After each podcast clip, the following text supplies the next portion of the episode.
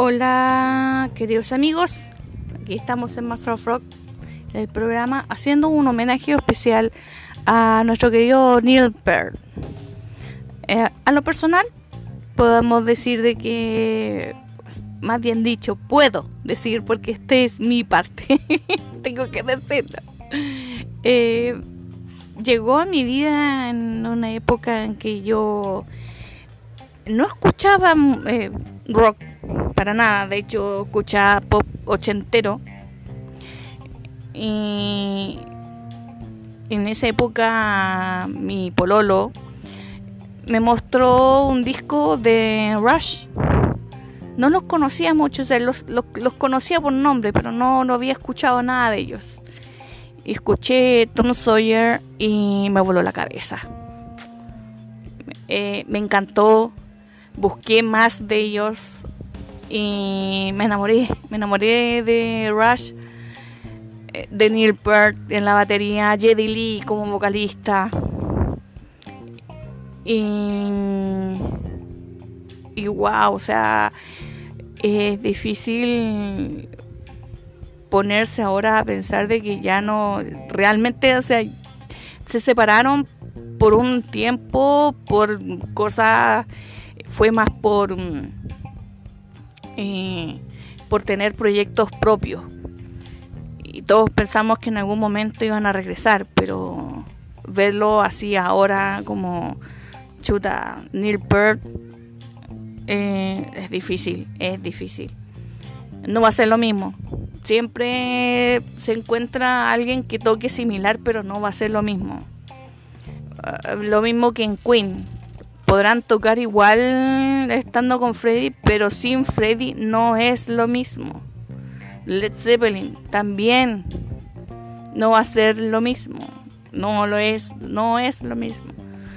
Eh, como fanática y como locutora de, de, Master of Rock, es triste porque estábamos todos eh, esperanzados de volver a escuchar Rush eh, de hecho, hay una investigación en psicología de que la música de Rush junto con la de Pink Floyd son las mejores que le hacen a tu cerebro.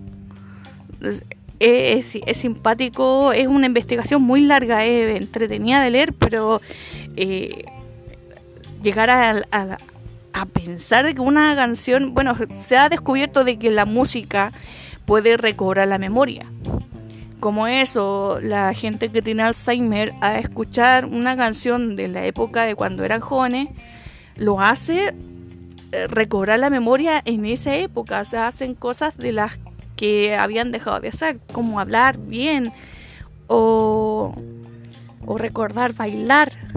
Entonces e, es, impresionante lo que hace la música y lo que hizo Rush junto con Pink Floyd. Eh, lograr eh, relajar el cerebro para que tú puedas eh, pensar algo que te dolería la cabeza de tanto pensar, por suponer. Pongamos un ejemplo, las deudas.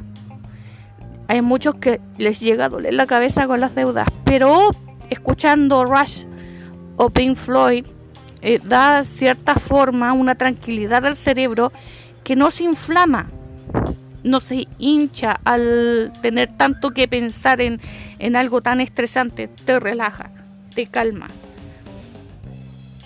Es impresionante, de hecho, eh, yo estaba estudiando hace unos años, estaba estudiando psicología y tuve que posponerlo, pero son, siempre he dicho, la mente humana es maravillosa, junto con la música, eh, te lleva a lugares impresionantes eh, wow. O sea, es, difícil de describir todo lo que se, lo que pasa con la música, sobre todo con el rock. Eh, estuve mucho tiempo encapsulada con el pop, con el pop ochentero. Estoy hablando de Spawn Ballet, Aha, Duran Duran, eh, Phil Collins. No, no sé son épocas distintas de la vida y ahora eh, no feliz con el rock. Siempre he estado eh, pegada al rock porque eh, en mi casa siempre se escuchó Frank Sinatra, Elvis Presley, uh, Little Richard, Brenda Lee, um, también eh, Pat Metheny, eh, eh, ah, se me olvidan los nombres. Moody Waters también. siempre fue en mi casa mucha música, rock, jazz. De hecho, toco clarinete en mis ratos libres cada vez que, cada vez que se puede. Eh, eh, la música siempre te lleva a distintos lugares, te lleva, te eleva, te reconcilia, te enoja, te pelea, te tienes un montón de sensaciones que no hace otra cosa. El leer, claro, el leer te, te, lleva a un mundo eh, imaginario. Bailar hace un montón de cosas, pero no es como la música, que la música tú al escucharla te hace cuando estás enojado, cuando estás contento, cuando estás triste, siempre está la música ahí. Eh, es algo impresionante. Pero volviendo al tema eh, con Neil Peart, es algo que mm, es difícil de describir. Es triste, da pena, pero también hay que dejarlo partir porque sufrí hace muchos años de mm, un tumor al cerebro que lo tenía mal y de hecho ya eh, tratar de sobrevivir con la muerte de su hija eh, ya era mucho, entonces había que dejarlo partir. Falleció un 7 de enero, del cual nosotros nos enteramos un 10 de enero, porque la familia, junto con Rush, decidieron tomar un duelo y crear un, un comunicado sentido, pero con cierta tranquilidad, no con tanto dolor ni con tanta pena, sino que con un lado de alivio, tranquilidad, pesar, pero también sí con su, su grado de tristeza, pero con más con más tranquilidad, porque dar el comunicado así como hoy falleció y justamente era, como muy sobreexpuesto todo. Eh, bueno, y, y eso puedo decir con referente a, Rush.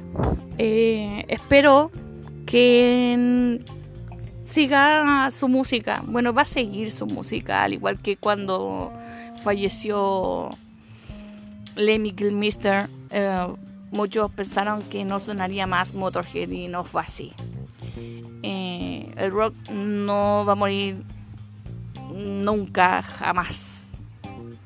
Podrán fallecer las personas, pero la música está ahí.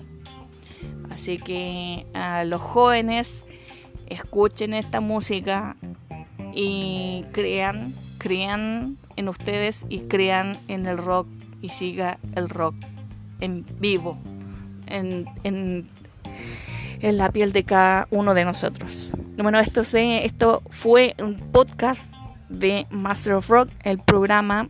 Muchas gracias por habernos escuchado y síganos por podcast, el programa Master of Rock y también por YouTube, por Facebook y por Instagram.